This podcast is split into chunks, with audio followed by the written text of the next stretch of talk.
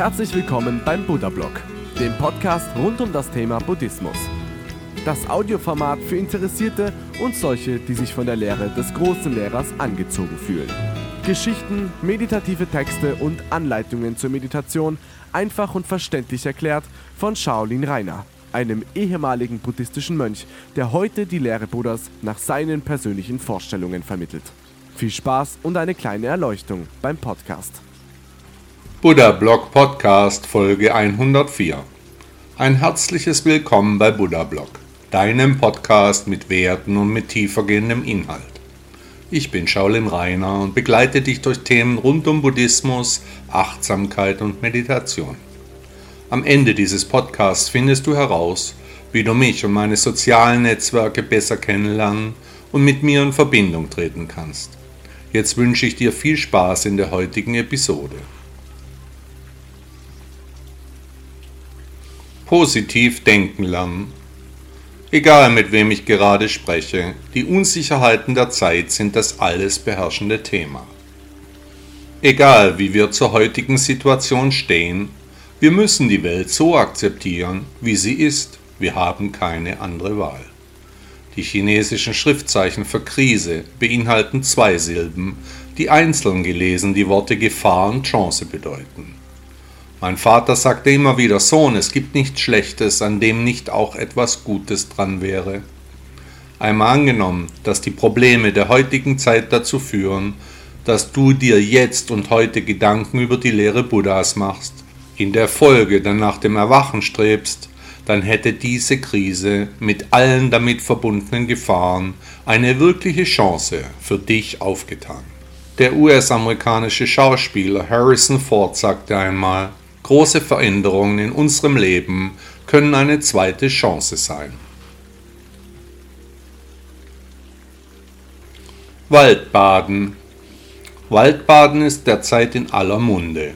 Doch was hat es mit dem Baden im Wald wirklich auf sich? Früher, da ist man im Wald spazieren gegangen. Woher stammt also der Ausdruck Waldbaden? Anders als man annehmen könnte, bezeichnet Waldbaden nicht das Baden im Wald, sondern den Aufenthalt in der Natur. Der Anblick der grünen Bäume, der Geruch des Waldes, das Rascheln der Blätter gibt Abstand vom Alltag. Waldbaden ist dabei nicht unbedingt mit einem Spaziergang gleichzusetzen, sondern weist auf Komponenten wie Bewusstsein und Achtsamkeit hin. Angeblich hat vor fast 40 Jahren die japanische Regierung das Waldbaden als Ausdruck eines gesunden Lebensstils vorgeschlagen. Shinrin Yoku da durch das Einatmen der gesunden Luft und der ätherischen Öle der Bäume Stresshormone abgebaut werden, Depressionen sich verringern sowie unzählige positive Effekte auf den Menschen nachweisbar sind, etwa auf das Immunsystem oder bei psychischen Störungen. In Japan existieren sogar Forschungseinrichtungen, die das Waldbaden als Therapieform untersuchen.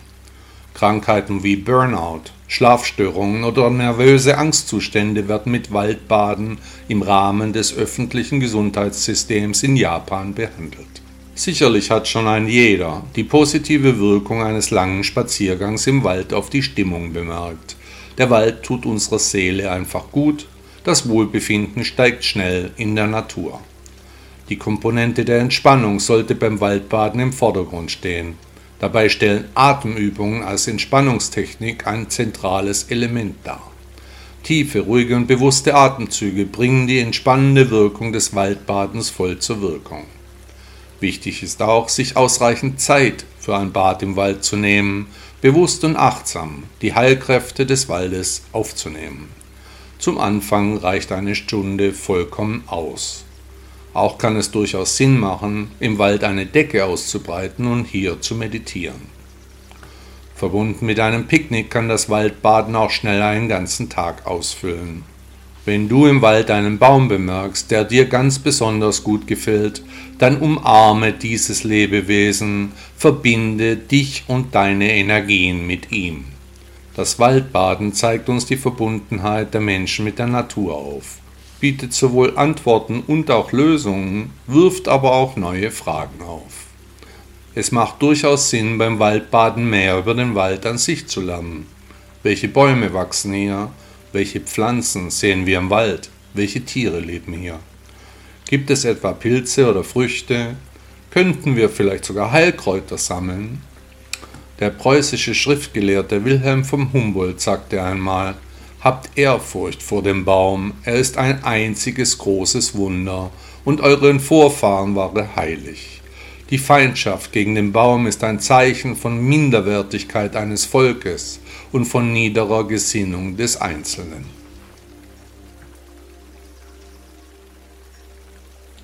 Die Essensmeditation. Wer denkt schon beim Essen über das Essen nach? Wahrscheinlich nur sehr wenige Menschen. Kauf dir ein Brötchen und lege dieses für zwei Tage zum Trocknen. Auch benötigst du für die Essensmeditation einen Joghurt ohne Zucker oder Geschmack. Wenn das Brötchen nach 48 Stunden schön hart ist, dann schneide es in circa 1 cm dicke Scheiben und breche das Brot weiter in kleine, mundgerechte Bissen. Zu deiner normalen Essenszeit setz dich in aller Ruhe zu Tisch, Brötchen und Joghurt mit einem kleinen Löffel vor dir. Richte dir die wenige Nahrung achtsam und schön zurecht. Betrachte das karge Mal ausgiebig etwa fünf Minuten lang. Nun nimm das erste Stückchen Brot bedacht zu dir und kaue es 40 Mal, bis sich das Stück in deinem Mund komplett aufgelöst hat.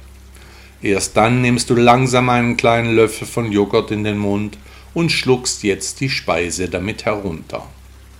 Wenn du beim Kauen Schwierigkeiten hast, dann halte den Kopf leicht nach vorne gebeugt Dadurch wird der Schluckreiz etwas unterdrückt. Esse das Brötchen auf, aber immer nur in kleinen Bissen, immer gut kauen, 40 Mal, vor du mit dem Löffel Joghurt die Mixtur dann schluckst. Der Hauptteil der menschlichen Verdauung findet im Mund statt. Die dafür wichtigen Säfte werden durch die Produktion von Speichel hergestellt. Wer also sein Essen kaum kaut und einfach hinunterschlingt, der mutet seinem Körper ein Vielfaches an Verdauungsarbeit zu. Die unzerkaute Nahrung liegt dabei wie Blei im Magen, der die dicken Brocken erst zerkleinern muss. Dazu schüttet der Magen Säuren aus, die das Essen auflösen, damit alles dann endlich verdaut werden kann. Egal wo du isst, nimm dir die Zeit, die Nahrung gründlich zu zerkauen. Dein Wohlbefinden wird sich in ganz kurzer Zeit extrem steigern. Der deutsche Philosoph Friedrich Nietzsche sagte einmal, du musst nicht nur mit dem Mund, sondern auch mit dem Kopfe essen, damit dich nicht die Naschhaftigkeit des Mundes zugrunde richtet. Partnerwahl Unser Verlangen nach einem Partner zu suchen ist durch die Evolution angelegt. Dabei spielen ganz unterschiedliche Gründe völlig unbewusst eine entscheidende Rolle. Die Basis der Anziehung stellen Pheromone dar, also Botenstoffe, die der Kommunikation zwischen Individuen dienen. Der Volksmund sagt, ich kann dich gut riechen. Pheromone werden unbewusst wahrgenommen, der menschliche Körper stößt diese unter anderem für mögliche Sexualpartner aus. Welche weiteren unbewussten Fähigkeiten in uns Menschen wohl sonst noch stecken mögen? Der Gründer des Automobilherstellers Ford Henry Ford sagte einmal, Zusammenkommen ist ein Beginn, Zusammenbleiben ein Fortschritt, Zusammenarbeiten ist ein Erfolg.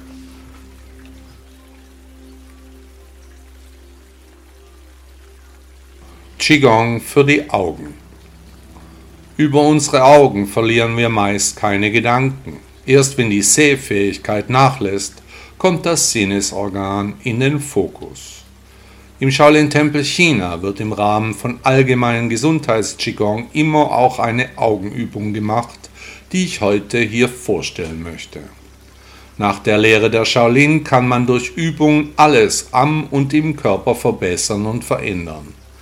Ähnlich der Hornhaut, die sich zum Beispiel bei Gartenarbeiten an den Händen bildet, kann der menschliche Körper sich auf Unwägbarkeiten einstellen und etwa Schutzmechanismen bilden. So stärkt das Augen-Qigong jedenfalls die Augenmuskeln, die Bindehaut und auch die Augenlider. Das gesamte Sinnesorgan wird gekräftigt, die Sehkraft verbessert sich. Das Augen-Qigong Stell dich ruhig und konzentriert in einen eher dunklen Raum. Die Knie sind ganz leicht angewinkelt. Schließe die Augen. Stelle dir zunächst in Gedanken vor, dass deine Augen eine komplette Drehung machen, also 360 Grad. In Gedanken blickst du nach oben, dann wandern die Augäpfel nach links, dann nach unten, weiter nach rechts, bis die volle Drehung abgeschlossen ist haltet dann einen Moment geistig inne. Jetzt mache mit geschlossenen Augen genau diese Bewegung mit den Augen. Blicke nach oben, dann nach links, nach unten, weiter nach rechts, wieder bis die volle Drehung abgeschlossen ist. Zwölfmal. Nach einer Pause machst du dieselbe Übung zwölfmal in die andere Richtung, dann folgt eine neue Pause. Dann öffnest du die Augen und machst wieder zwölf Kreise mit den Augen in die eine Richtung und nach einer Pause wieder zwölfmal dieselbe Bewegung in die andere Richtung. Jetzt machst du eine längere Pause. Dann reibst du die Handflächen fest aneinander, bis die Wärme in den Händen zu spüren ist. Leg dann die Handflächen auf die geöffneten Augen, ohne diese zu berühren. Nimm dabei die Wärme der Hände durch die Augen auf. Wiederhole diese Reibungsübung neunmal. Der französische Schriftsteller Antoine de Saint-Exupéry sagte einmal, man sieht nur mit dem Herzen gut, das Wesentliche ist für die Augen unsichtbar. Der hässliche Sohn aus dem Leben Buddhas wird die Geschichte des hässlichen Sohnes überliefert. Eine reiche Familie erwartete ein Kind, schon bei der Geburt fiel auf, dass der Sohn nicht leicht anzusehen war, da er so unglaublich hässlich aussah. Die Eltern waren geschockt, unser Sohn, was sollen wir nur tun? Der Vater wollte das Kind still und heimlich töten, die Mutter allerdings sagte, wir ziehen den Sohn im Geheimen auf, niemand soll ihn sehen, Töten dürfen wir unser Kind aber nicht. Als der Sohn erwachsen wurde, schickten die Eltern ihn aus dem Haus, sie gaben ihm nur das Nötigste mit, damit er überleben konnte. Ähnlich einem Mönch erhielt er eine Bettelschale und einen Wanderstock mit auf den Weg. Der Abschied war schmerzlich, der Junge grämte sich sehr wegen seines Aussehens, die Menschen mieden ihn, sie fürchteten sich sogar vor ihm, der Sohn litt unendlich unter seiner Situation. Er fragte sich, was er für ein furchtbares Karma in sich tragen würde, um so viel Schmerz und Leid erdulden zu müssen. Immer wenn er versuchte, sich etwas zu essen zu erbetteln, dann jagten ihn die Menschen, die er traf, warfen Steine und Dreck nach ihm, sogar geschlagen wurde er von den verängstigten Bewohnern mancher Häuser. Er lebte das Leben eines Bettlers ohne eine Chance auf Besserung. Er fing an, sich im Wald zu verstecken, ging nur noch in der Nacht aus seiner primitiven Behausung auf die Straßen. Dann suchte er Müll der umliegenden Dörfer nach essbarem und weggeworfener Kleidung. Bei einer der nächtlichen Ausflüge traf der hässliche Knabe den historischen Buddha, der den jungen Mann durch seine Buddha-Natur mit ganz anderen Augen sah, als die normalen Menschen ihn sehen konnten um mit dem so sehr abgestraften Jungen eine Verbindung aufzubauen, verkleidet sich Buddha als ein ebenfalls hässlicher Mensch. Die Geschichte spricht hier von gar übernatürlichen Fähigkeiten des heiligen Mannes, die er nutzte, um den Kontakt mit ihm aufzubauen. Der hässliche Knabe erschrak, als er den nun auch hässlichen Buddha sah. Er wollte weglaufen, ganz so wie die anderen Menschen immer auf ihn selbst reagierten. Buddha rief ihm zu, er soll stehen bleiben. Er verharrte, die Männer gingen langsam aufeinander zu. Jetzt klagte der hässliche Buddha dem hässlichen Jungen sein vermeintliches Leid. Die Menschen haben Angst vor mir, sie laufen weg, wenn sie mich sehen, manche schlagen nach mir, ich werde beleidigt und bespuckt. Der Junge antwortete, so ergeht es mir schon immer, ich kann dich so gut verstehen, vielleicht bleiben wir zusammen, wo wir doch ein ähnliches Schicksal haben. Buddha hatte schon Vorbereitungen getroffen, er hatte ein gutes Essen mitgebracht. Die beiden setzten sich und fingen eine Unterhaltung an. Im hässlichen Jungen entwickelte sich ein Gefühl der Geborgenheit. Endlich war er nicht mehr alleine, er hatte einen Freund gefunden. Er empfand das erste Mal in seinem Leben Glück, er war in diesem kurzen Moment zufrieden. In der Geschichte nutzte Buddha genau diesen Moment. Er verwandelte sich zurück zu seiner wahren Natur, zu seinem ursprünglichen Aussehen.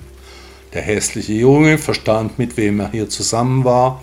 Er verbeugte sich tief vor dem Lehrer aller Lehrer. Buddha sprach, alles in diesem Universum ist dem Gesetz von Ursache und Wirkung unterworfen. Sofort nachdem er diese Worte hörte, wollte der hässliche Junge ein Schüler Buddhas werden. Gleich in diesem Moment fragte er, ob er seine Zuflucht zu Buddha nehmen dürfe. Buddha bejahte die Frage. Da wurde das Gesicht des hässlichen Jungen auf einmal ganz entspannt. Er war zu einem Mönch nach den Lehren Buddhas geworden. Buddha nahm den nun gar nicht mehr hässlichen Jungen mit auf seine Wege. Als andere Mönche den einst hässlichen Jungen trafen, fragten sie Buddha, wie konnte der Junge so schnell dein Gefolgsmann werden? Buddha antwortete ihnen, das ist das Gesetz von Ursache und Wirkung, alles stammt aus den letzten Leben des jungen Mannes. Er ist die Wiedergeburt einer sehr geizigen Person, die sich früher häufig falsch verhalten hatte. Bei einer Begegnung mit einem heiligen Mann in seinem früheren Leben schwor dann der Geizige, in zukünftigen Existenzen für sein damaliges Fehlverhalten ausreichend Abbitte zu leisten. Er wollte sogar als hässlicher Mensch in die Familien von wohlhabenden Menschen geboren werden, bis seine vergangenen Taten gesühnt sind. Der einst geizige reiche Mann ist zu genau diesem hässlichen Jungen in seinem nächsten Leben geworden. Alle schlechten Taten von einst wurden durch seine Handlungen in diesem Leben kompensiert. Ursache und Wirkung sind Genüge getan. Auch war es sein Wunsch, nach seiner Buße mich zu treffen. Dies ist nun vollendet. Dies war sein Karma. Der französische Poet Charles Baudelaire sagte einmal, Herr, gib mir die Kraft und den Mut, mein Herz und meinen Körper ohne Ekel zu betrachten. Dankbarkeit. Immer dann, wenn wir etwas erhalten, sollten wir einfach dankbar sein. So können wir das positive Verhalten anderer Menschen honorieren. Dankbarkeit zu zeigen ist sehr wichtig, bringt auch uns direkte Vorteile, macht den Lebensweg einfacher, zeigt hin zu dem, was wirklich wichtig ist im Leben. Auch dem Schicksal gegenüber sollten wir dankbar sein. Jammern bringt ja einfach nichts. Das sprichwörtliche Haar an der Suppe zu suchen ist die falsche Strategie. Wir müssen mit dem zufrieden sein, was wir haben, so wie es ist, so ist es gut. Es kam alles so, wie es kommen musste. Nichts ist perfekt. Richte deinen Fokus auf alles, was gut in deinem Leben ist. Dankbarkeit stellt einen gesunden Ausgleich für das Gute in unserem Leben dar. Dankbarkeit lässt uns Glück empfinden, bringt Optimismus und Lebensfreude mit sich. Sorgen und Ängste werden kleiner, das Selbstwertgefühl steigt. Unsere Gedanken müssen hin zu guten Gefühlen, weg von Belastungen und schlechten Empfindungen. Der Schweizer Theologe Karl Barth sagte einmal, Freude ist die einfachste Form der Dankbarkeit.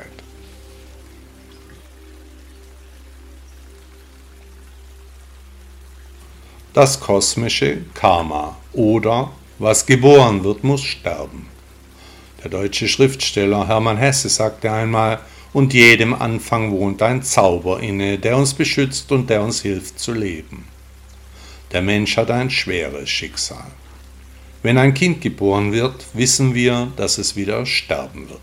Wenn wir uns in einen Partner verlieben, wissen wir, dass spätestens der Tod uns trennen wird. Wenn wir ein Haus bauen, wissen wir, dass es einmal zu Staub zerfallen wird. Wir wissen um die kosmischen Gesetze von Leben und Tod, von Aufstieg und Niedergang, vom Prinzip des Ausgleichs, vom Schicksal jedes Neugeborenen. Wir wissen um die Vergänglichkeit von Menschen und Dingen. Hauptsächlich verdrängen wir dieses Wissen, da wir sonst wahrscheinlich verrückt werden würden, möglicherweise keine Kinder mehr zeugen, keine Partnerschaften mehr eingehen, viele Dinge anders einordnen würden. Aber auf Dauer können wir unser Karma nicht verdrängen, weshalb die meisten Menschen eine fürchterliche Angst vor dem Tod haben. Was aber soll die Furchtsamkeit vor einer unausweichlichen Folge uns bringen?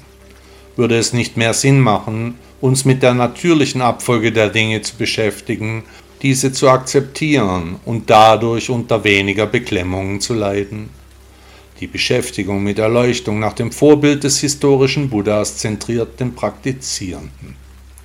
Die Reise hin zum Erwachen bringt Friede mit dem kosmischen Karma von Geburt und Tod. Verfall als Teil des menschlichen Lebens. Buddha sagte einmal, wie wundervoll ist es erwacht zu sein, wie dumm ist es zu schlafen. Du solltest es versuchen, was hättest du zu verlieren? Die kosmischen Gesetze können wir nicht verändern, aber wir können uns mit ihnen arrangieren. Die Vergänglichkeit des Seins macht jeden Moment ganz besonders. Er kommt nicht wieder, er verklingt im Universum. Was passiert also mit uns? Wo kommen wir her? Wo werden wir hingehen? Die Frage aller Fragen lautet, wer bin ich? Und weiter, was macht meine Persönlichkeit aus? Fragen über Fragen. Ausreden sind schnell gefunden, das Beschäftigen mit dem eigenen Ich, dem Selbst kann sehr schmerzhaft sein. Die Schweizer Schauspielerin Liselotte Pulver sagte einmal sehr klug, Antiquitäten sind Sachen von gestern, nach dem Geschmack von heute, zu den Preisen von morgen.